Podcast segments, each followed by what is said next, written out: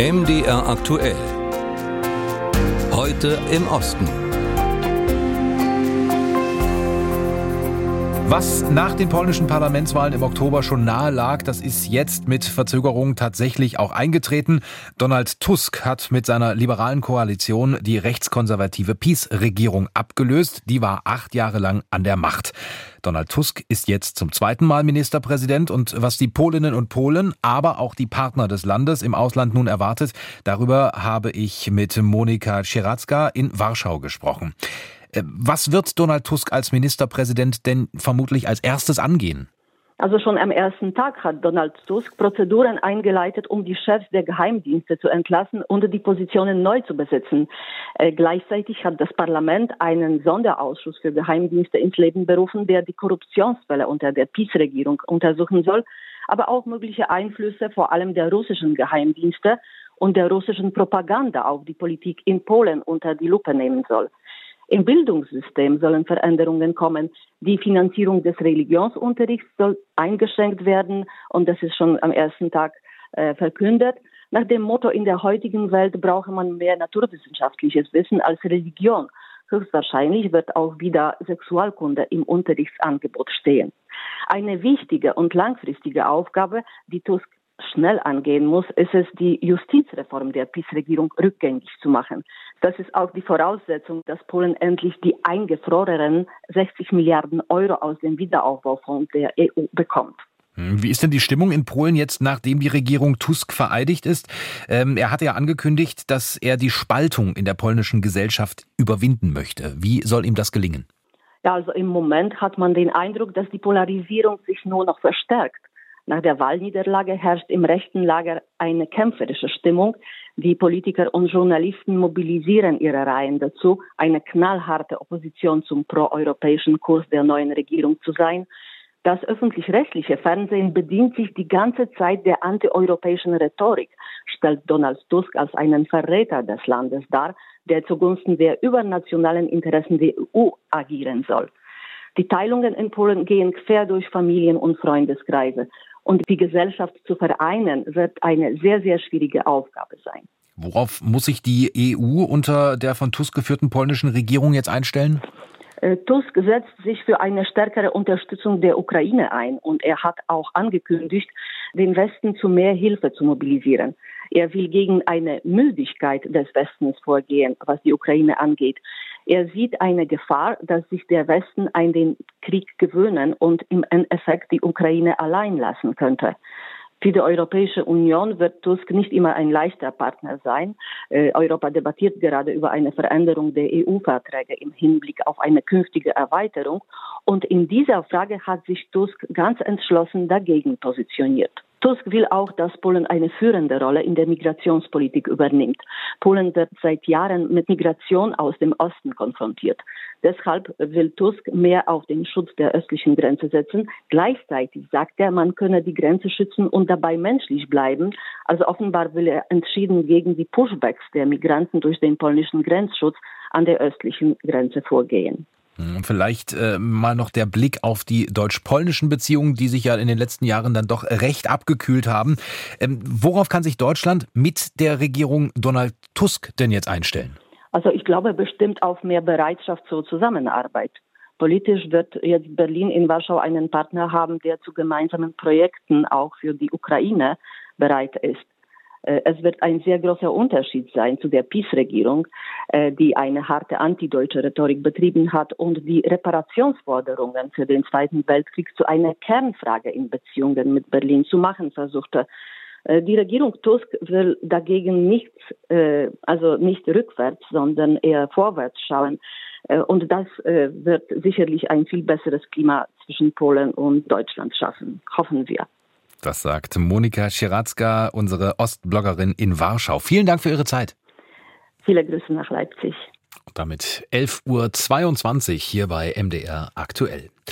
Vor gut zwei Jahren trat in Ungarn ein LGBTQI-Gesetz nach russischem Vorbild in Kraft. Damit will die Regierung von Ministerpräsident Orban unter anderem mediale Inhalte, in denen queere Menschen vorkommen, von Minderjährigen fernhalten. Welche Konsequenzen das nach sich zieht, berichten Cornelia Kisch und Thyra Weider-Malberg. Christian Jari, Kreativdirektor der Buchhandelskette Lira, ärgert sich über ein homophobes Gesetz der Regierung Orban. Ähnliche Rechtsvorschriften gibt es in zwei Ländern in Europa, in Russland und in der Türkei. Das Gesetz verbietet es, Kindern und Jugendlichen Medien zugänglich zu machen, in denen Homo- oder Transsexualität angeblich propagiert werden. Was das bedeutet, sei aber völlig unklar, schimpft der Buchhändler. Es ist schon traurig genug, dass ein EU-Land mit diesen Ländern gleichzieht. Aber diese beiden Rechtsvorschriften sind sehr eindeutig formuliert. Dort wissen die Buchhändler, was der Staat von ihnen erwartet. Sie sind vielleicht verärgert und traurig, aber sie setzen es um. Hier ist es unmöglich, genau zu wissen, was der Staat im Detail erwartet. Auch der Staat selbst setzt das Gesetz selektiv um. Was genau propagieren heißt, entscheidet eine Regierungsbehörde von Fall zu Fall. So hat Lira bereits rund 32.000 Euro Strafe zahlen müssen, weil die Kette ein Comic über schwule Jugendliche in der Jugendabteilung angeboten hatte, ohne es eingeschweißt zu haben. Das Gesetz verbietet außerdem generell, dass beanstandete Titel im Umkreis von 200 Metern von Schulen und Kirchen verkauft werden.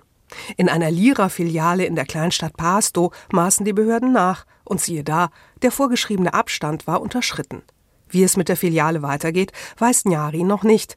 Aber wenn eine Buchhandlung stigmatisiert wird und als eine Art krimineller Ort dargestellt wird oder sogar sanktioniert wird, wenn Jugendliche dort Bücher kaufen oder wenn ihnen der Zugang zu diesen Büchern verwehrt wird, dann werden sie im Internet suchen. Nur werden sie dort nicht unbedingt wertvolle Literatur finden, sondern Pornografie. Das Gesetz gilt aber nicht nur für Bücher oder Filme, sondern auch für den Schulunterricht mit gravierenden Folgen. Sexualerziehung und jede Art von Diskurs über die Tatsache, dass es sexuelle Orientierungen oder geschlechtliche Identitäten gibt, die sich von der Mehrheit unterscheiden, ist in den Schulen praktisch verschwunden. Sagt die Juristin Esther Bolgari von der NGO HTR Eigentlich ist es nicht verboten, das im Unterricht zu besprechen. Es darf nur nicht propagiert werden.